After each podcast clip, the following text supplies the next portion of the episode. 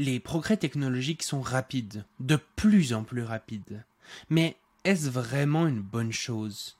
Ne faudrait-il pas parfois ralentir le développement de certaines innovations? Eh bien, c'est exactement la question que j'ai posée à Marc Roux et Didier Kernel. Voici leur réponse.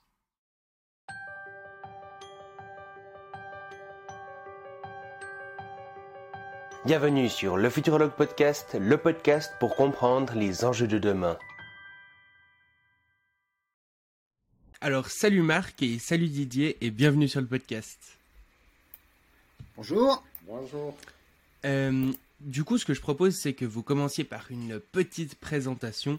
Marc, est-ce que tu veux commencer par te présenter? Donc, je suis le président de l'association française euh, transhumaniste, Technoprog, et par ailleurs, euh, je précise toujours, je suis historien de formation. Voilà, pour une très brève présentation. Donc, euh, j'ai 60 ans depuis quelques semaines. Je vis à Bruxelles euh, où je travaille comme euh, juriste dans une organisation qui s'occupe de sécurité sociale. Je suis vice-président de l'association française transhumaniste Technoproc et coprésident de l'association REALS, Healthy Life Extension Society. Voilà, en très courte introduction. Ok, parfait. Euh, et donc, Marc, je te laisserai commencer. Euh, c'est par rapport au progrès technologique. Est-ce qu'il faut euh, aller le plus rapidement possible pour euh, développer justement toutes les technologies ou est-ce qu'il faut parfois prendre son temps sur certaines technologies? Alors en effet, ça c'est aussi une question dont nous sommes amenés à discuter de temps en temps avec Didier sur laquelle il semble qu'on ne soit pas tout à fait sur la même longueur d'onde. Enfin, c'est bien nor- normal et puis c'est sympa, c'est bien. Ça. On est tout le temps en train de réfléchir. Euh, donc, euh, mon souci par rapport à cette question, c'est que j'ai euh, l'impression que à travers l'histoire longue, eh bien, on, se rend compte que ça n'est qu'à posteriori que l'on peut vérifier si l'utilisation d'une technologie, eh bien, finalement, se révèle positive ou négative, ou plus ou moins positive ou plus ou moins négative pour euh, la communauté euh, humaine euh, dans le cadre de laquelle elle a été développée, cette technologie. Donc ça amène, en disant les choses comme ça, à se poser plusieurs questions. D'une part, évidemment, ça pose la question de l'usage des technologies. Une même technologie, pour une même technologie, on pourrait avoir intérêt à, aller plus vite dans son utilisation, ou au contraire à- aller moins vite. On pourrait chercher, je pense, quantité de- d'exemples et pointer des exemples en se disant ah ben tiens, si on avait su, si on avait pris moins de précautions, on serait allé plus vite dans l'application de telle technologie, on aurait évité euh, quantité de déboires. Et donc, euh, c'est bien dommage qu'on soit pas allé plus vite. Et puis, vice-versa. Hein, euh, on peut trouver des, des, technologies pour lesquelles on pourrait considérer qu'on aurait bien mieux fait d'aller moins vite, de prendre beaucoup plus de, de précautions. Le problème, c'est qu'en amont, on ne sait pas. Et donc, euh, la, question, euh, en fait, c'est de savoir euh, quelle peut bien être la meilleure attitude à avoir en amont, tant qu'on ne sait pas. Alors, évidemment, récemment, relativement récemment, ce type de réflexion a amené à l'application, au développement et à l'application de ce qu'en France on a appelé le fameux principe de précaution. Le problème, c'est que euh, ce principe de précaution, qui en France, il faut le rappeler, euh, a été euh, intégré dans la Constitution, donc de manière très très très forte, eh bien, il est la plupart du temps, encore une fois, me semble-t-il, interprété de la manière pratiquement la plus restrictive, ou en tout cas de manière très restrictive. Et c'est toujours là notre problème, c'est le problème de l'esprit de la loi. Il y a un texte euh, qui dit euh, des choses euh, pas trop précises parce que ben, une loi doit toujours laisser un certain degré d'interprétation pour le, pouvoir euh, législatif, voire le judiciaire derrière. Euh, donc c'est pas trop trop trop précis. Et ce qui se passe, c'est que derrière, dans le contexte dans lequel nous sommes actuellement, un problème, pardon, un contexte de, crise notamment euh, euh, successive et cumulative, eh bien, les, pouvoirs en place, ont, de notre, enfin, de mon point de vue, mais je pense du point de vue d'un bon nombre de transhumanistes, les pouvoirs en place ont tendance à interpréter ce principe de précaution de manière restrictive. Donc, personnellement, je pense que les, deux peuvent être problématiques. C'est-à-dire que d'une part, euh, ne pas se préoccuper de précaution du tout peut être problématique, et d'autre part, euh, interpréter la précaution de manière trop, restrictive est également euh, problématique. Et euh, après, ben, c'est bien délicat de dire quelle est la bonne vitesse. Euh, les, politiques actuelles, ou je dis les politiques, mais c'est d'autres décideurs, euh, décident d'aller en gros, enfin finalement, de manière collective d'ailleurs, hein, parce que c'est jamais une seule personne qui décide toute seule. C'est toute une société au final, enfin tout un ensemble de décideurs hein, qui, qui, décident. mais donc ils mettent le curseur, ou plutôt la, vitesse quoi, à laquelle on, va à un certain niveau. Euh, voilà, en fonction de ce cadre, en essayant de faire au moins pire. Hein, euh, je sais pas, on, peut prendre, je sais pas, l'exemple de la pandémie dont on espère qu'on est en train de, sortir euh, progressivement. Euh, certaines des mesures prises, ben, je sais pas, par exemple par rapport au masque, a posteriori, on peut se dire, ah mais il fallait à fond dès le départ, et ça a été une énorme bêtise de d'avoir tellement tardé. il fallait même anticiper et avoir des stocks de masques à l'avance. Oui, mais euh, eh ben, avant la pandémie, euh, les décideurs en place, pour d'autres raisons économiques, entre autres, euh, ont fait le choix contraire. Et puis quand ils se sont retrouvés avec la pandémie sur le nez, eh ben, ils ont mis du temps et en fonction des informations qu'ils ont eues dans les mains, ils ont fini par changer complètement de, position. Alors a posteriori, on peut être très très critique, on peut condamner les décideurs en, question, mais personnellement, je pense qu'il faut euh, être plus prudent que ça et se dire que si on avait été à leur place, eh ben, on aurait peut-être eu euh, du mal à, prendre euh, des bonnes décisions euh, plus rapidement. C'est toujours plus facile, comme on dit, de, prédire l'avenir à, posteriori, quoi. Mm-hmm. donc, au final, je, je, pense qu'avec toute technologie, il faut chercher un, équilibre. Euh, il faut expérimenter, il faut absolument euh, laisser la recherche, surtout la recherche fondamentale, libre dans tous les domaines. Euh, il faut essayer en effet de l'encourager, d'aller aussi vite que possible, mais en même temps en se donnant l'impression, ça ne peut jamais être qu'une impression, en se donnant l'impression que si besoin, on va pouvoir donner un coup de frein. Parce que euh, ben, parfois, ça nous pète dans la gueule. Donc euh, euh, voilà, je, m'arrête là pour cette première réflexion sur cette question. Et donc, quand tu dis un coup de frein, tu imagines plutôt quelque chose de politique, c'est ça? Alors, il y a différents, euh, euh, différents niveaux de responsabilité et différents cercles de, de décision euh, qui peuvent donner des coups de frein ou des coups d'accélérateur. Euh, le politique a son niveau de responsabilité, mais euh, dans les laboratoires, les chercheurs ont un niveau de responsabilité, les financeurs ont un niveau de responsabilité, et puis on peut aller au-delà, on peut même dire que la sphère médiatique un niveau de responsabilité, parce que selon la manière dont on parle euh, d'un sujet, dont on parle par exemple d'une technologie en, cours de développement, eh, eh, bien, on va donner certaines impressions au, grand public qui, en retour, euh, va avoir une influence sur les choix politiques, euh, par exemple, ou sur les choix des investisseurs. donc tout cela est lié, chacun a une part de responsabilité. Et puis pour finir, est-ce que tu aurais euh, un ou deux exemples justement de progrès technologiques qui te sembleraient euh, intéressants à, limiter, à, qu'on aille moins vite aujourd'hui sur ces progrès précis? Qu'on aille moins vite, hein, parce que je, en bon historien, je, pensais tout de suite à des exemples euh, ben, passés. Je, me permets de, formuler celui que j'ai en tête, mais en même temps, il me semble complètement d'actualité. Euh, je pense à la période où, dans le monde et notamment en, France, on a fait le choix de l'énergie nucléaire euh, alors que euh, on était dans une période où le, développement de différentes technologies d'énergie portant sur des énergies renouvelables en était à peu près au, même stade de, de, de développement. C'est-à-dire que, par exemple, sur le solaire ou même sur l'éolien, et en France, par exemple, dans les années 50-60, on avait des expérimentations sur, par exemple, l'énergie marémotrice on, a construit une centrale expérimentale d'énergie marémotrice sur l'estuaire de, je dois avouer, je ne sais plus si c'était sur la Loire ou sur la Garonne. Euh, je pense que c'était sur l'un des deux. Euh, enfin, euh, en tout cas, on, avait fait ce type d'expérimentation et puis on s'est tout de suite arrêté. Mais on s'est arrêté, d'après ce que j'ai compris, pas tellement parce qu'on s'est rendu compte que ça ne serait pas rentable.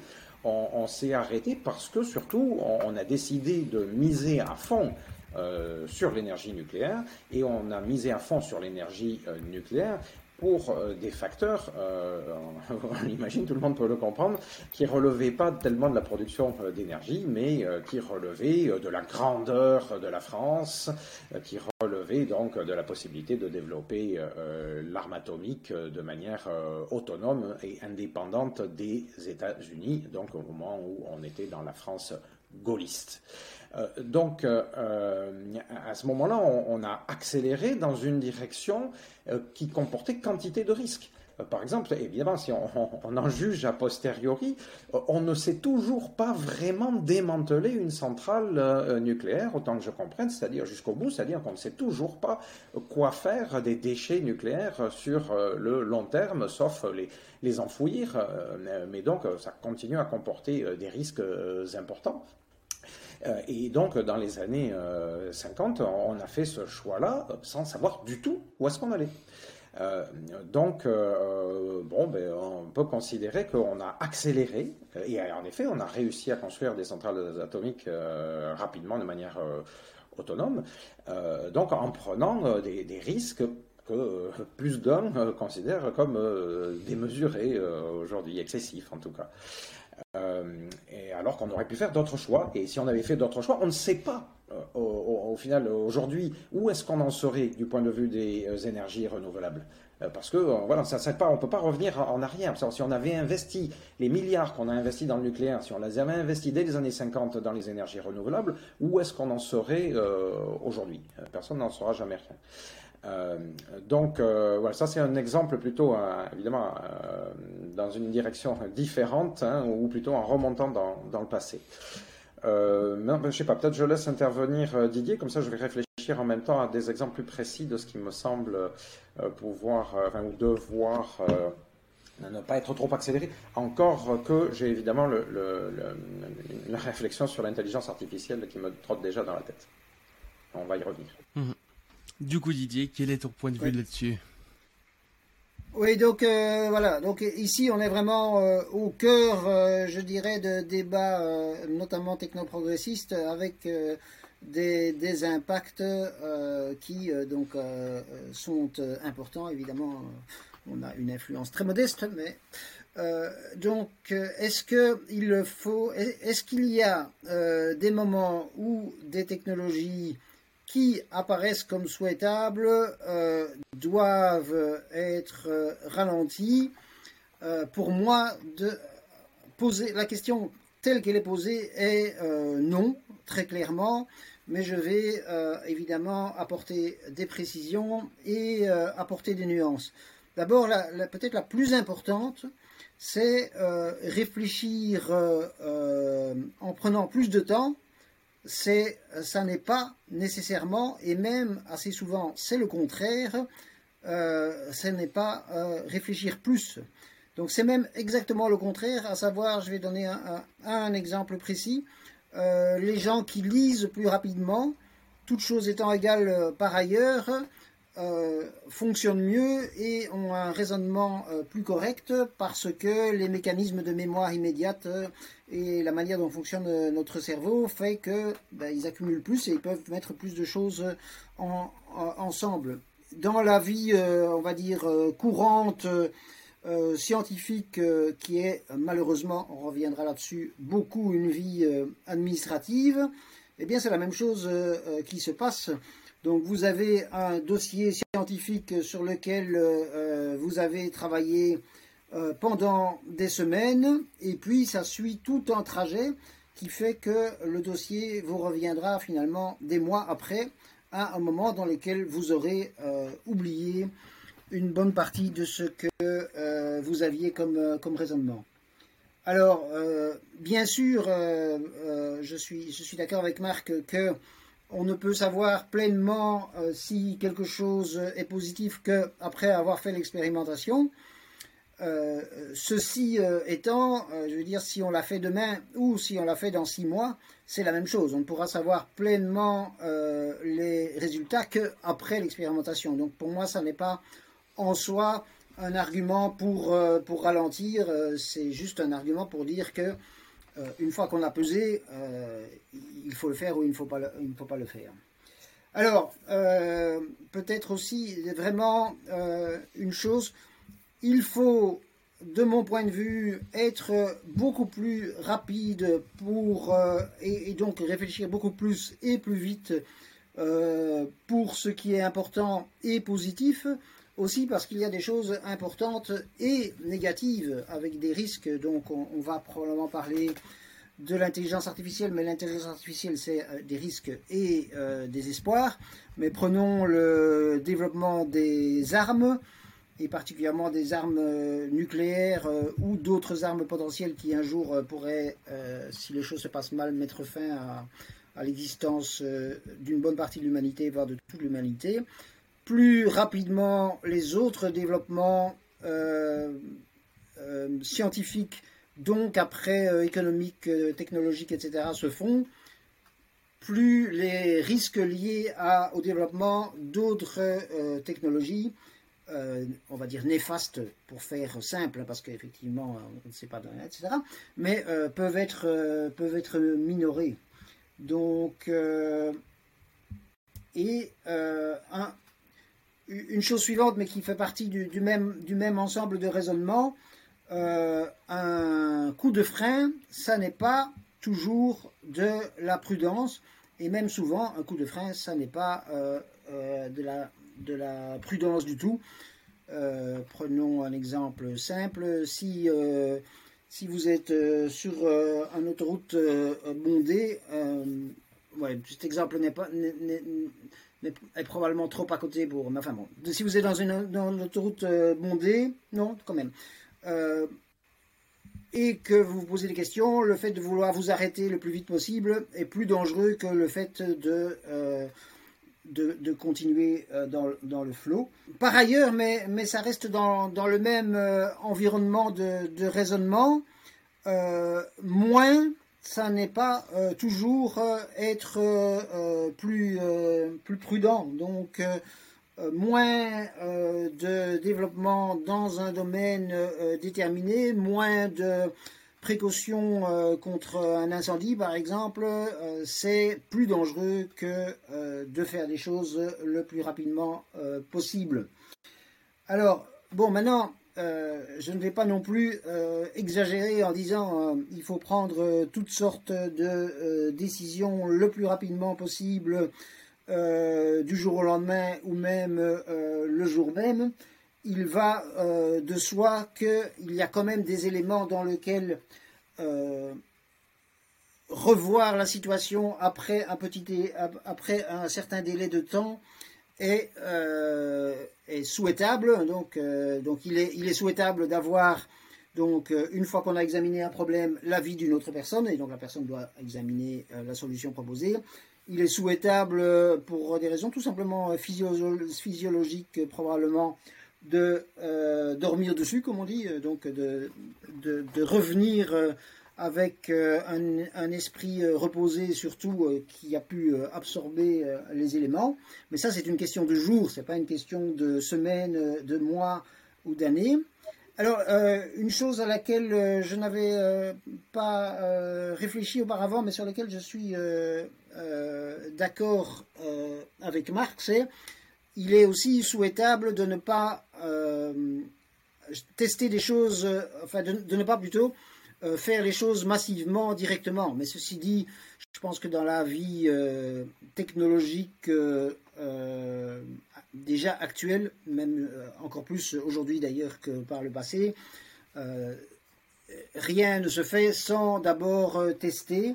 Mais c'est vrai qu'il y a le test, et puis on pourrait dire qu'il y a l'expérimentation à petite échelle. Et alors, une autre nuance, c'est qu'il faut distinguer je pense, euh, Marc a parlé de, euh, enfin, je, ne sais pas s'il a cité, mais en tout cas c'était l'idée, réversible, irréversible. Il va de soi que, euh, pour prendre un exemple, une chose dont on parle relativement souvent en matière d'environnement, que mettre dans l'atmosphère des substances dont on espère qu'un effet boule de neige sera favorable, c'est quelque chose auquel il faut beaucoup plus réfléchir euh, parce que ces effets boule de neige qui donnent des, conséquences défavorables ne peuvent plus être euh, arrêtés facilement, que je ne sais pas décider que euh, on va planter tel type de, végétation plutôt qu'une autre, parce que là c'est plus simple de, revenir en arrière. Voilà en, quelques mots, mais maintenant, pour revenir à ce que je pensais, en tout cas avant euh, la discussion, euh, être le cœur des désaccords, euh, pour des objectifs qui sont aujourd'hui perçus comme des objectifs souhaitables, ce qui évidemment pour l'immense majorité des longévitistes, enfin des transhumanistes et des longévitistes comprend les progrès en matière de longévité, mais aussi pour les progrès euh, et plutôt les, éviter les régressions en matière, euh, la poursuite des régressions en matière environnementale, euh, il est extrêmement important d'aller le plus vite possible. Donc pour la longévité, l'argument tout simple mais fondamental, 120 000 personnes à peu près qui meurent de maladies liées au vieillissement chaque jour, donc un jour de gagner, 120 000 vies de gagner. Et euh, pour euh, l'environnement, on parle beaucoup du réchauffement climatique, on parle beaucoup moins de la disparition, de, la diminution de la biodiversité, plus précisément par rapport à ce qui est pour moi l'aspect le plus, le, plus inquiétant, la disparition des, arthropodes, donc insectes euh, et autres invertébrés et d'autres invertébrés. On en parle très peu, on ne sait pas exactement à quoi c'est dû, et donc pour moi, il est extrêmement urgent de faire euh, des recherches euh, dans ce domaine-là et des expérimentations euh, pour, pour, voir comment mettre fin à cela. Voilà, donc oui, par rapport à petite échelle, oui, par rapport à réfléchir, oui, par rapport à euh, réfléchir euh, avec d'autres et euh, en se donnant un délai, mais en, jours, pas en, donc juste de, revenir avec un esprit plus vif. Oui, par rapport à des précautions pour ce qui est irréversible, mais non, et plus que non, dans les autres domaines. Et pour arriver à quelque chose aussi qui fait partie du débat euh, sur euh, la qu'on abordera après après sur la complexification du monde. Et non par rapport à cette idée que j'entends euh, extrêmement souvent qui est pour avoir l'avis de la population il faut passer un temps considérable et donc il faut laisser du temps au temps si enfin euh, si une maison brûle, avec une personne, euh, si une maison de retraite, un EHPAD, pour utiliser le terme français, euh, brûle, on ne se demande pas est-ce que c'est vraiment bien nécessaire de sauver les personnes parce que de toute façon elles souffrent déjà beaucoup, etc. On, les sauve d'abord et après on se pose la question de savoir si quelle est la manière de leur, de leur donner le mode de vie le plus satisfaisant possible et est-ce qu'on peut accepter l'euthanasie, etc. Voilà, toutes ces questions-là euh, se posent après l'urgence absolue de la. Euh, si je peux réagir, euh, évidemment, Didier a balayé pas mal d'aspects de, de, la question. Sans vouloir être trop long, je vais essayer de revenir sur quelques-uns et pour apporter une, réponse ou des éléments sans doute, comment dire, balancés. D'abord, je suis tout à fait d'accord que à partir du moment où on a défini de manière collective qu'une technologie paraît souhaitable, ben, à ce moment-là, il paraît clair que la communauté qui l'a décidé va essayer d'accélérer dans cette direction. C'est toujours d'ailleurs comme ça que, que ça se fait, même quand on se rencontre a posteriori que finalement c'était une mauvaise idée. Euh, mais euh, voilà, si on a décidé collectivement qu'elle est souhaitable, ben on, y va. Euh, d'accord aussi pour dire que le, le de frein trop brutal peut être catastrophique, et je suis plutôt d'accord avec l'exemple de, de, l'autoroute. c'est pas toujours souhaitable, ça peut être une très mauvaise idée de, de vouloir freiner d'un coup trop rapide. D'ailleurs, on voit des exemples concrets. Je sais pas, par exemple. Je, pense encore au cadre de la, pandémie qui est frais dans nos esprits. Euh, le, le, fait de d'arrêter euh, certains fonctionnements de manière brutale a des impacts sur l'économie, sur la structuration de la euh, société et a des impacts, euh, a eu par exemple des impacts négatifs, même si c'était pour un but considéré comme plus important, davantage positif, eh bien il y a eu des impacts négatifs à cause de la vitesse de l'arrêt donc de tout un ensemble de, de, systèmes qui étaient mis en place.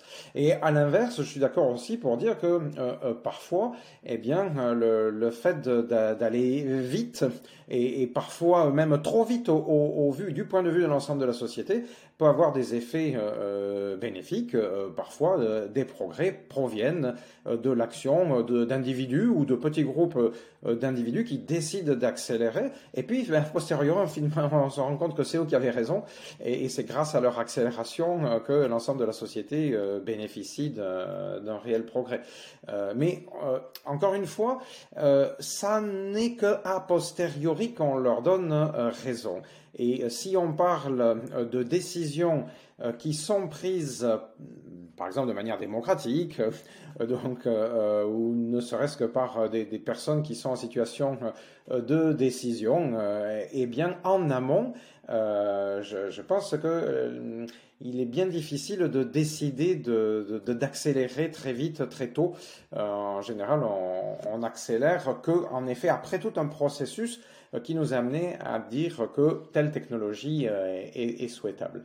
Euh, j'ai noté à ce moment-là de ma réflexion que récemment, assez récemment, c'est-à-dire il n'y a que quelques années, eh bien, un type de position a été remis au goût du jour à travers ce qui a été appelé la théorie accélérationniste.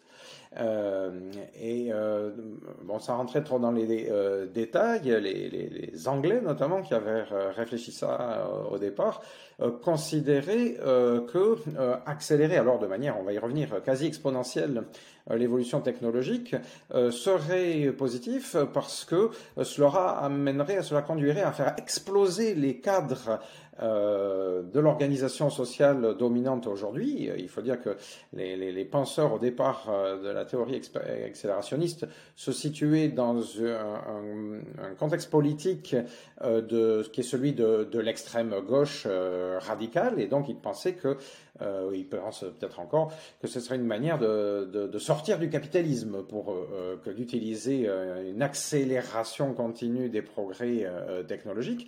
Euh, en se disant que au final, euh, ça serait forcément mieux que ce qu'on connaît euh, aujourd'hui. passage, enfin, ça rejoint un petit peu une pensée plus ancienne, celle par exemple du, futurisme italien, qui date, elle, des, années 20-30 du, du XXe siècle. et bon, pour le dire vite, c'est intéressant de constater que ces réflexions, ces derniers temps, il semble qu'elles étaient plutôt récupérées par l'extrême droite, par exemple en France, considérant eux aussi euh, que euh, donc euh, accélérer de manière exponentielle tous les progrès technologiques serait une manière de, de faire exploser les, les cadres actuels, mais alors eux donc dans une perspective, dans la perspective de, de ramener les, les, valeurs, enfin passant également sur les détails, mais des, des, valeurs qui sont en général ceux, de l'extrême droite. Donc on voit que à travers cette idée d'accélérationnisme, on, on, pourrait arriver à des choses très très diverses et qui rejoignent, me semble-t-il, les idées de perfection des uns ou des autres. Hein. évidemment, de mon point de vue, eh bien, ça nous amènerait plutôt à des, à des abîmes les unes comme les, les autres. pour m'amuser un petit peu, euh, parfois je, dis, euh, à force de vouloir se précipiter, on finit au fond du précipice. Euh, alors, donc ça c'est voilà évidemment une manière de, tirer à l'extrême ces, potentialités-là, mais il me semble que pour revenir à des choses bien concrètes, il y a des applications potentielles qui euh, doivent nous faire nous poser euh, euh, ces questions.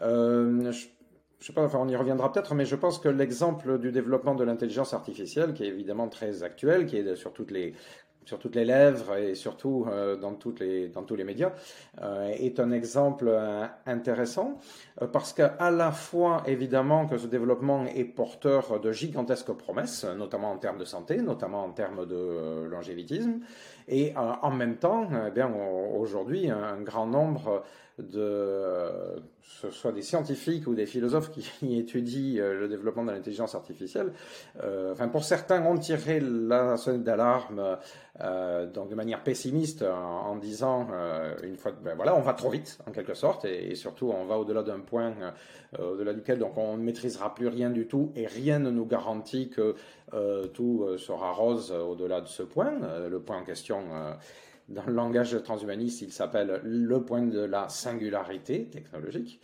Euh, et euh, d'autres, au contraire, sont tout à fait euh, optimistes par rapport à, cette perspective-là, en disant non, non, il faut y aller le plus vite possible. C'est très très bien que l'intelligence artificielle soit en train de se développer de manière de, plus en plus rapide, parce que voilà, ça va permettre de réaliser des merveilles. Euh, ben, c'est clair que moi, de mon point de vue à moi, euh, les, les deux euh, penchants sont excessifs. Euh, et, j'ai tendance à penser que euh, à la fois il faut développer l'intelligence artificielle et à la fois il faut euh, se doter de, tous les leviers, éventuellement des leviers de frein possibles, des leviers d'accélération ou des pédales si on veut revenir à l'autoroute. donc pour éventuellement accélérer les éléments qui nous paraissent les plus intéressants, par exemple utiliser l'intelligence artificielle telle qu'elle est développée à son niveau actuel ou de développement industriel disons, pour améliorer les capacités de, traitement de, et bases de données. Ça, ça me paraît plutôt une bonne chose. Euh, mais euh, accélérer euh, dans le sens d'une intelligence artificielle complètement autonome, sans comprendre qu'est-ce qui se passe dans la boîte noire de l'intelligence artificielle, et, et en, enfin, en, donnant la potentialité à l'intelligence artificielle en question de, de, prendre toute son autonomie, à la fois il y a un côté intéressant dans le sens où, par exemple, faire émerger un nouvel être conscient qui puisse devenir un jour une personne, euh, ça a quelque chose de exciting d'un côté, euh, mais en même temps, euh, je trouve du point de vue de, de l'aventure humaine, ça a quelque chose de tout à fait intéressant, c'est-à-dire que ça peut être très positif, mais en même temps, ça peut être très négatif. donc, vouloir à tout prix accélérer, vouloir aller très vite dans cette direction-là, ne paraît pas forcément une bonne idée. Mais euh, je, me permets de rajouter encore euh, un ou deux éléments. Euh, un facteur qui me dérange profondément, c'est que dans les tendances à l'accélération de la société dans laquelle nous vivons, mais alors maintenant c'est au niveau mondial, eh bien, je vois des facteurs économiques qui ont leur propre logique, qui ne sont pas euh, celles de l'amélioration de la santé, celles de l'amélioration de, la longévité, de la longévité, hein, enfin celles de la mortalité, euh, par exemple, euh, qui sont des facteurs purement économiques et on pourra y revenir dessus également, hein, qui relèvent d'une logique capitalistique, c'est-à-dire de l'accumulation hein, de, de valeurs. or, ces logiques-là, elles ne elles ont leur logique euh, intrinsèque et elles ne se préoccupent pas. Cette logique intrinsèque, c'est pas euh, forcément de savoir si on, va vivre plus longtemps en, meilleure santé. Et, ces logiques-là, eh bien, par exemple, elles peuvent avoir intérêt, elles peuvent pousser actuellement au développement rapide, voire le plus rapidement, le plus rapide possible de l'intelligence artificielle, allant jusqu'à une intelligence artificielle forte, une intelligence artificielle s'améliorant elle-même le plus rapidement possible, donc nous conduisant à un point de singularité. Et elles peuvent tendre dans cette direction de manière à peu près complètement irréfléchie du point de vue humain. Euh, et, donc euh, ça, je trouve que euh, c'est un biais, c'est un problème. c'est donc un type d'évolution qui ne relève pas du tout de ce à quoi réfléchir ou de ce que peut souhaiter le transhumanisme et encore moins le techno-progressisme. Autre élément de réflexion très rapidement, alors pour titiller un petit peu Didier peut-être, en, termes de vieillissement. Euh, à la fois, je, suis essentiellement d'accord en fait euh, hein, euh, sur le fond, mais en ajoutant un, petit détail. il y a, il me semble qu'il peut y avoir une certaine contradiction entre la volonté de sauver les vies des personnes actuellement vivantes qui éventuellement qui souffre. Toute personne vieillissante à un degré divers connaît un, certain niveau de, souffrance et donc euh, il est humain euh, de souhaiter euh, épargner un maximum de personnes ces souffrances et de leur épargner le plus rapidement possible. Mais en même temps, je, dis, là, il peut y avoir un point de contradiction parce que mettre en application certaines technologies euh, qui, a priori, là où nous en sommes, nous semblent euh, permettre euh, donc de diminuer cette quantité de, souffrance, eh bien, si l'on va vite et si l'on va très vite et si l'on va trop vite, eh bien, ça pourrait se révéler contre-productif à, moyen ou à long terme. ce serait un petit peu comme choisir de développer un, médicament très rapidement dans un but thérapeutique précis et puis, euh, ne pas prendre la précaution des essais euh, cliniques euh, successifs ou aller très très très vite sur les différents effets cliniques. Or, ben, on se rend compte régulièrement que des médicaments dont on a cru qu'ils allaient pouvoir aider au niveau des soins, eh bien, quelques temps plus tard, quelques mois ou années plus tard, on se rend compte qu'il y a des effets secondaires négatifs et puis on finit par décider de les retirer du marché. Euh, donc, euh, il me semble que ces procédures euh, sont nécessaires. Alors ensuite, par contre, dans le cadre de ces procédures, on peut être évidemment plus ou moins restrictif. Alors là, en tant que bon transhumaniste et bon longévitiste, j'aurais tendance à dire que, par exemple, interdire à des personnes volontaires et bien informées de se porter voilà, candidat pour tester des euh, substances, euh, eh bien c'est un, un problème. Ou même interdire, comme c'est le cas actuellement, hein, à euh, des, des, professionnels de santé de procéder à des auto-expérimentations, parce que ça arrive qu'il y en a qui soient volontaires, l'interdire, ça je pense que c'est une bêtise. Donc là, on pourrait aller plus vite de ce point de vue. Mais ce n'est pas la même chose que de s'abstenir de passer par les différentes étapes de, des tests.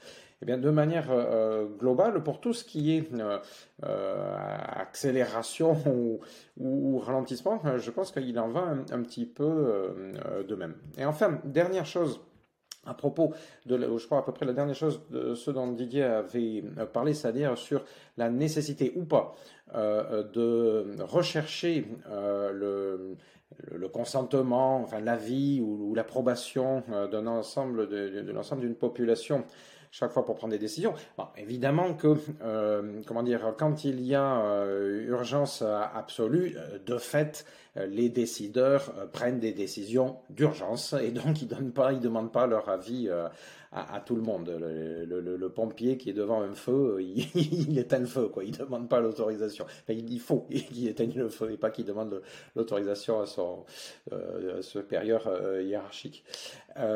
mais quand il s'agit de décisions de fond et qui peuvent engager toute une société, euh, ou quand il s'agit euh, de technologies qui sont susceptibles euh, d'impacter très fortement toute une population, tout simplement, moi, ce que je pense constater, c'est que si on va trop vite, on peut régulièrement, on arrive à des effets inverses que ceux que l'on recherche. C'est-à-dire que euh, une population euh, qui n'a pas intégré la perspective, la possibilité, alors c'est pas systématique, mais euh, de temps en temps on constate que une population qui n'est pas prête à recevoir une technologie, aussi aberrant que ça puisse paraître, même si la technologie lui est ou lui serait favorable, ou s'il y a quantité d'éléments rationnels pour tendre à montrer que euh, la technologie est, positive, eh bien, euh, la population concernée peut la refuser. Euh, alors, on pourrait parler de, des vaccins, encore que heureusement, la grande majorité des populations dans le monde euh, acceptent, ont accepté, ont reconnu l'intérêt, la validité euh, des vaccins. Ce n'est que des minorités qui la refusent. Mais enfin, ce sont quand même des minorités euh, conséquentes. Et donc, par exemple, on pourrait dire, oh, ben, ça sert à rien de se préoccuper de leur avis, ils sont minoritaires, fonçons, tout de même la majorité l'emportera. je pense que ce serait une mauvaise idée et je pense que les dirigeants, encore une fois, que ce soit des, médecins, des, immunologues dans ce cas-là, ou euh, des responsables politiques ou autres, euh, ont quand même intérêt à, euh, ils ont raison de, rechercher des pratiques pédagogiques en quelque sorte, par lesquelles on essaie d'expliquer et donc de convaincre les différentes populations du bien fondé de la technologie en question. Euh, parce que de cette manière-là, ben, quand même, on intègre le plus possible de, personnes et l'ensemble de la société euh, donc peut euh, adopter plus facilement les, technologies en, question.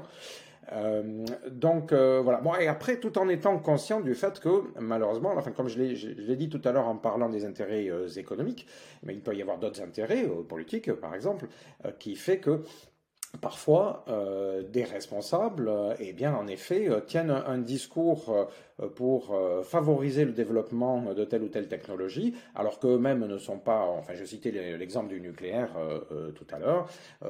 J'ai des exemples très concrets pour parler, par exemple, des nanotechnologies et, et, dire et argumenter pour dire euh, comment, alors que je trouve qu'on pourrait faire, et j'espère qu'on est en train de faire, on est en train de faire une quantité de choses tout à fait extraordinaires avec les nanotechnologies, euh, mais euh, dans la manière dont les politiques nous, nous mènent vers l'emploi des, des, nanotechnologies, eh bien, je relève quantité de choses qui me paraissent complètement inacceptables. Et donc, je ne donne pas raison aux politiques euh, de faire avancer aux politiques, encore une fois aux responsables économiques, etc. Il y a un certain nombre de responsables euh, scientifiques. Je ne leur donne pas raison de faire avancer euh, ces sciences et technologies alors que je constate tout un ensemble de bienfaits, je ne leur donne pas raison dans la manière dont ils procèdent, parce que, euh, je, peux citer des exemples, je peux aller citer des sources précises pour montrer comment euh, des responsables politiques, à propos des nanotechnologies, ont fait et font encore le, choix aujourd'hui de, ne pas en parler. parce que leur, il me semble, hein, c'est mon analyse, que leur, la leçon qu'ils ont tirée de, de l'histoire, par exemple du développement des OGM notamment, euh, et de dire ah ben sur les OGM on a on a tout foiré, euh, on a on s'est débrouillé de telle sorte que le discours public est très négatif sur les OGM, alors qu'il y a et je suis d'accord sur cet aspect-là, il y a sans doute plus d'aspects positifs que d'aspects négatifs au développement des OGM. Euh, et donc la, conclusion, c'est les nanotechnologies, on n'en parle pas. On en fait, mais on n'en parle pas. On le fait à, bas bruit, le plus possible à bas bruit. Euh, et il n'y a pas de débat, il n'y a plus. Il y a eu un moment donné dans les années 2010 où il y a eu un début de débat public sur les nanotechnologies. Et puis aujourd'hui, euh, le, le, débat public, il a disparu. On a réussi, hein, les, les politiques, les économistes, etc., les financeurs, les scientifiques euh, et les médias Hein, qui jouent le jeu à propos des nanotechnologies, ont réussi à faire disparaître le sujet euh, du, débat public. Euh, personnellement, je suis à la fois très content de voir développer des nanotechnologies de manière euh, positive et à la fois pas satisfait du tout de la manière dont les, les, décisions sont prises. donc voilà, il me semble qu'on doit à la fois rechercher le le débat public est, évidemment argumenté pour obtenir, euh, quand on considère, quand tous, la, enfin, je veux les, scientifiques, les politiques, les économistes, etc., quand tout le monde est à peu près d'accord euh, pour dire ces technologies sont positives, on doit argumenter pour convaincre le, public, mais il ne faut pas escamoter le débat.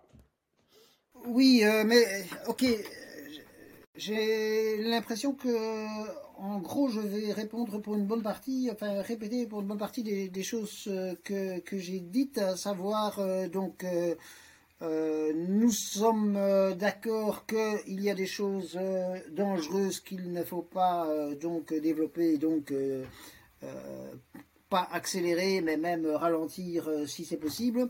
Et sur le fait qu'il y en a d'autres qui doivent être accélérés, mais qu'il faut tester. Mais pour moi, l'exemple que tu donnes pour sauver des vies, ça peut avoir des effets négatifs sur le long terme. Euh, donc oui, évidemment, euh, indiscutablement. Euh, donc par exemple, pour prendre un domaine tout à fait d'actualité, certaines certains scientifiques affirment que certaines vaccinations ont pour effet une surmortalité dans d'autres domaines que le domaine lié à la Covid. Euh, voilà, et donc euh, euh, ça n'est pas malheureusement totalement impossible, mais ça, ça ne peut, on, ne peut savoir ses effets à long terme que après avoir testé. les effets à long terme, on peut donc donc oui, il faut tester. oui, il peut y avoir des effets collatéraux négatifs. Il peut aussi y avoir, j'insiste toujours, des effets collatéraux positifs mais euh, y aller plus lentement, ça ne va, ça ne va rien changer euh, pour moi euh, à, cela.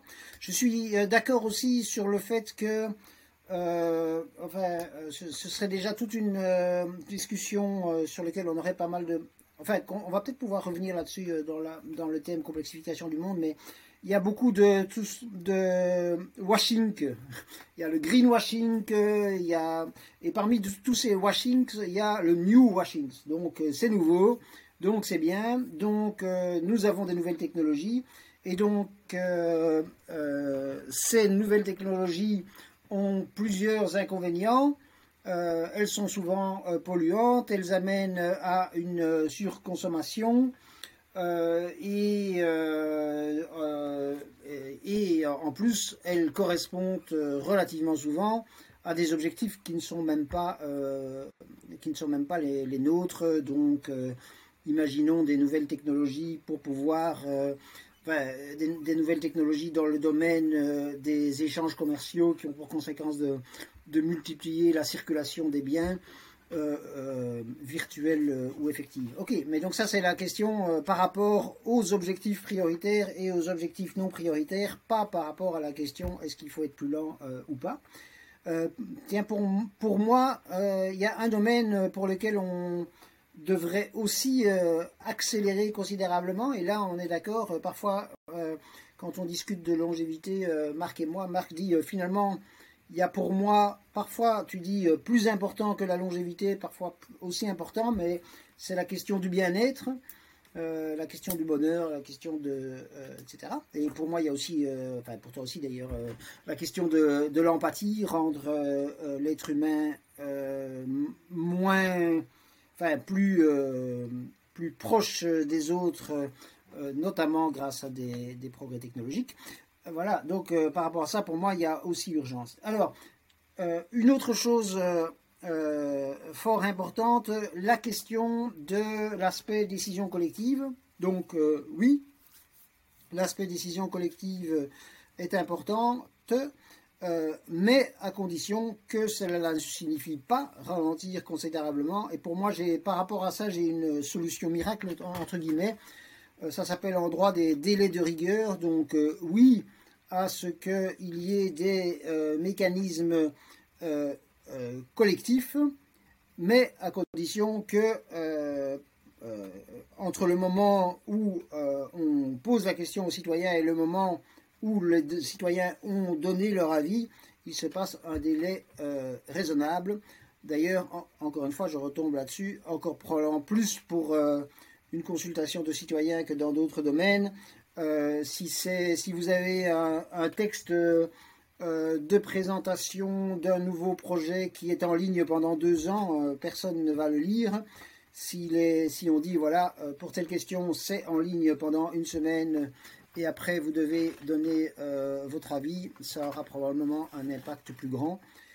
ce qui m'amène à, dans tous les washing, attention, il y a beaucoup actuellement le Democracy Washing, Consultation Washing, pas plus loin qu'à 250 mètres de l'endroit où je me trouve actuellement il y a un petit espace, euh, enfin un petit espace, un, espace euh, de quand même une euh, vingtaine d'hectares appartenait à une grosse société et qui va être réaffecté à des probablement espaces verts, nouvelles constructions, etc. Et donc il y a toutes sortes de démocratie washing qui comprennent à peu près tous les aspects, sauf qu'on ne demande même pas aux, gens en réalité des choses, on fait semblant euh, de les associer euh, pour l'essentiel.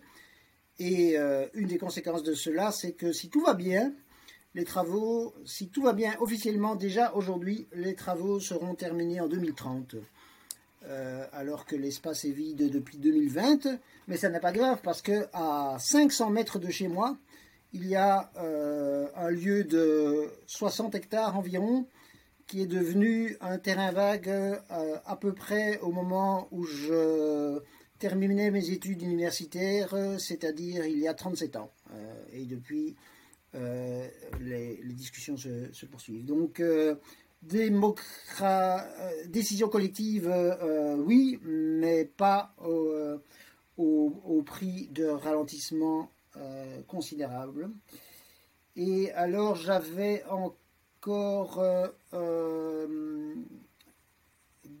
euh, choses. Euh, une chose tout à fait, tout à fait regrettable, c'est que, comme tu le disais, Marc, pour les nanotechnologies, les choses se font de, sans, sans grand débat public, enfin, avec peu de débat public, on va dire, et en tout cas sans.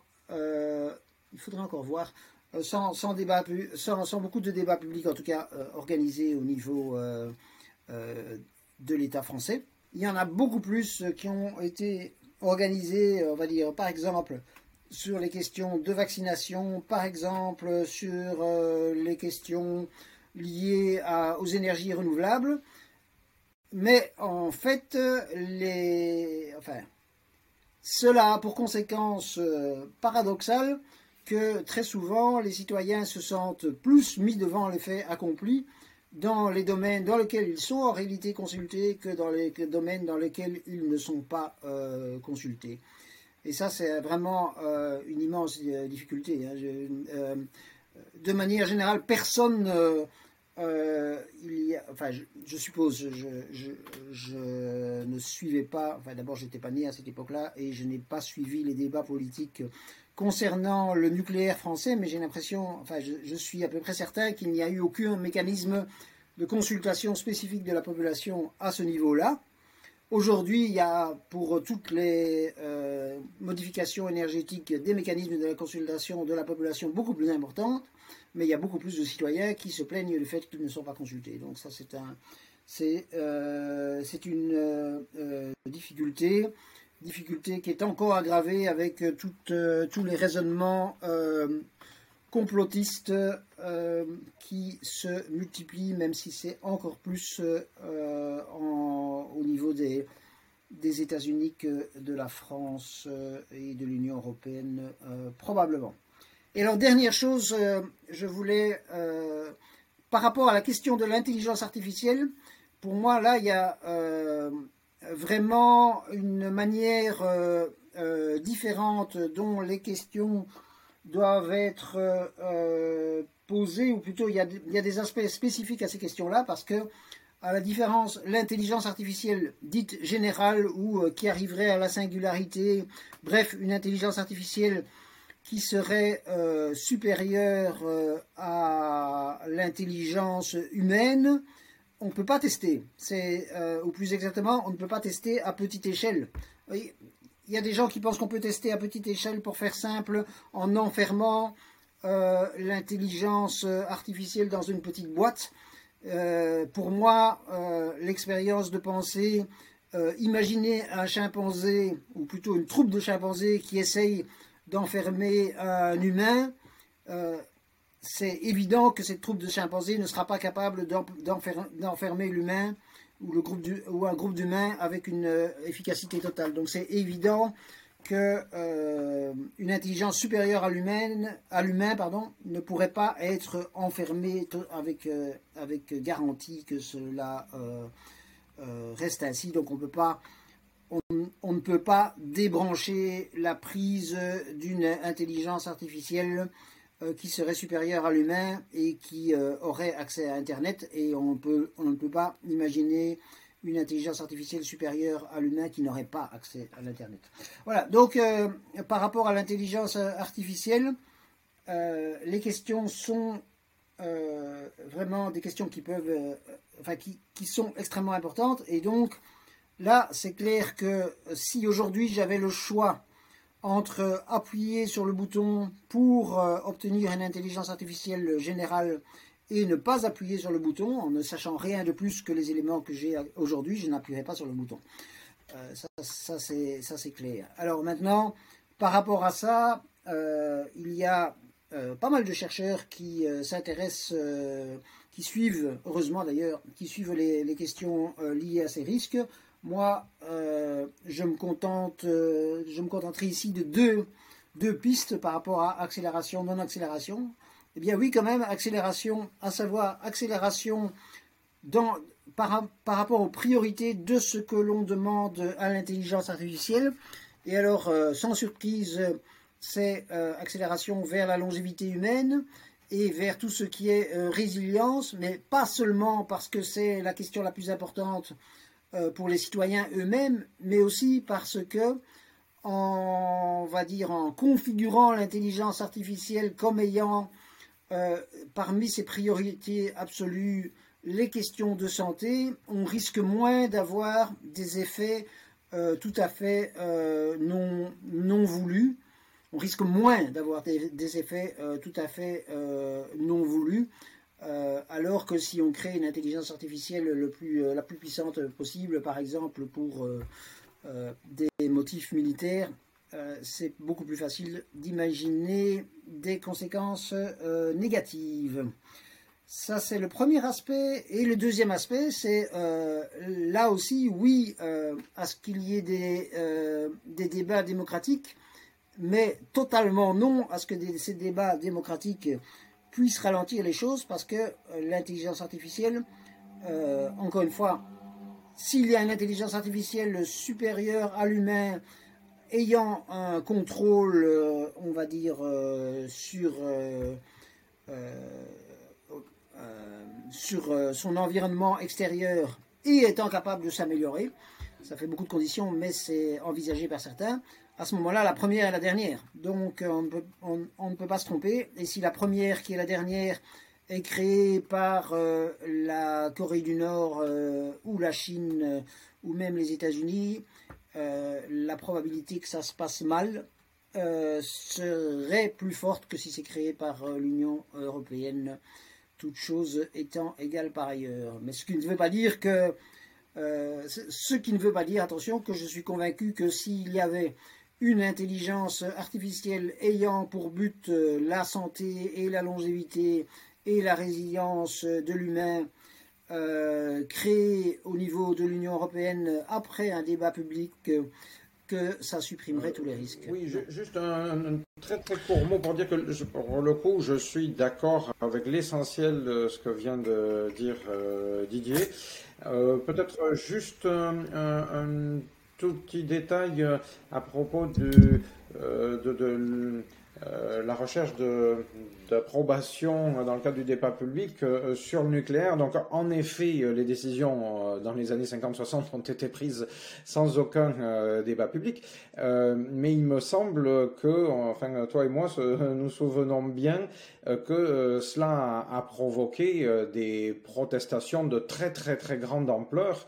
Et donc, ça n'a pas été le fait qu'on ait cherché l'approbation par l'organisation de débats, par l'information etc., qui a provoqué euh, ces réactions de très grande ampleur. Ça a été la réaction de tout, de, de, pan entier de la population euh, qui a réagi par des, manifestations monstres, parfois de plusieurs, enfin près d'un million de, de, personnes sur certains sites, que ce soit en Allemagne, en France, avec des manifestations qui ont provoqué des morts dans le cadre, je me rappelle, 77 Crémalville, euh, donc, euh, et, avec le résultat d'ailleurs que euh, ces, ces, manifestations sont allées jusqu'à provoquer le recul du gouvernement, par exemple, pour ce qui était du développement du surgénérateur nucléaire à, l'époque.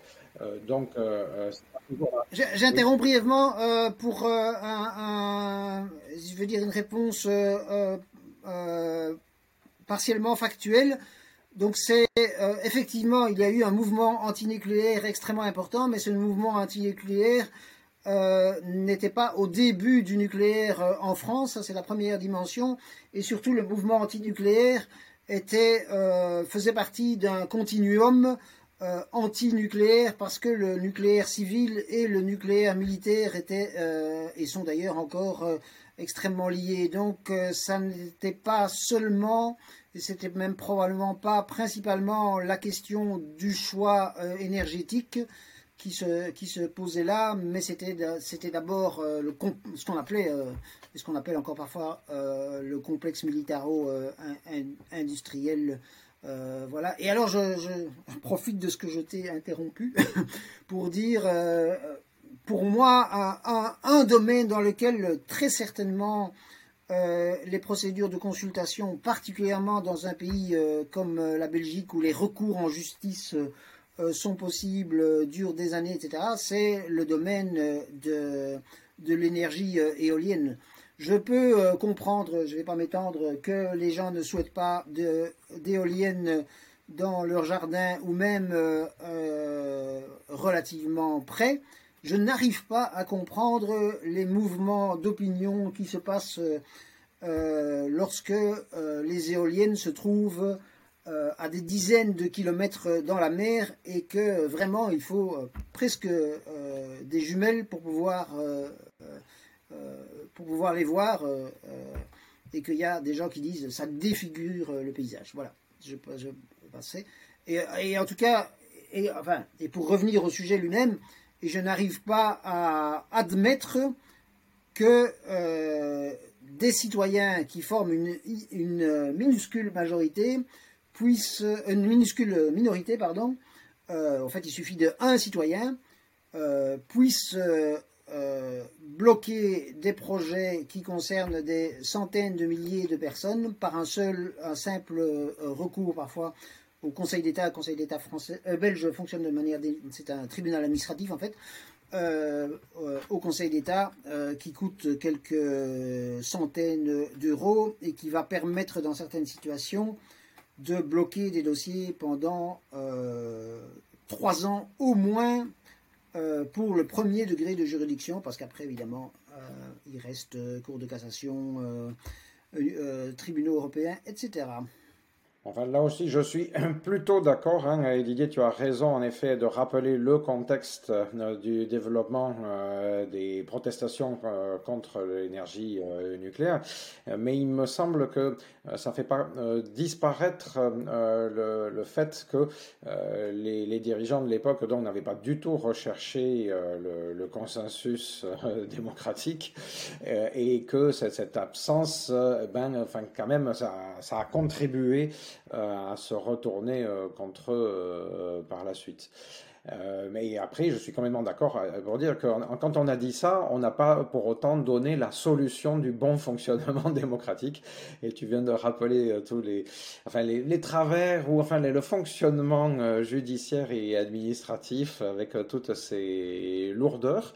je, je, personnel, je dis, je, je ne sais pas. Est-ce qu'on ferait, peut-être dans une certaine, on a tendance à dire que on ferait mieux d'alléger tout ça.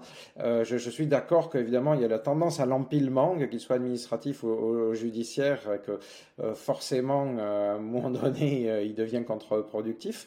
Mais quel est le bon niveau? Je pense que ça reste délicat à, dire. Je pense que de ce point de vue-là, on a encore des, progrès, des essais à, mener.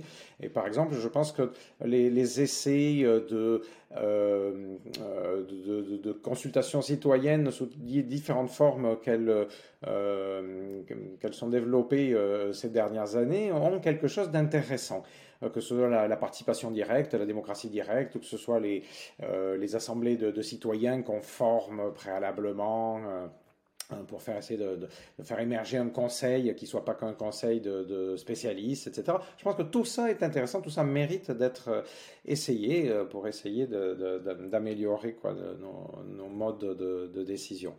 Mais après, euh, c'est clair que ça reste difficile euh, dire à quel point on doit se, exiger euh, la, démocratie totale ou exiger l'efficacité totale.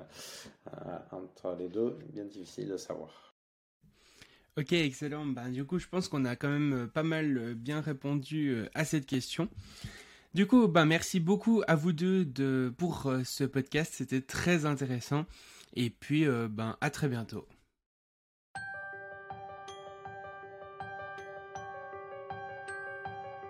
Merci d'avoir écouté le Futurologue Podcast, le podcast pour comprendre les enjeux de demain.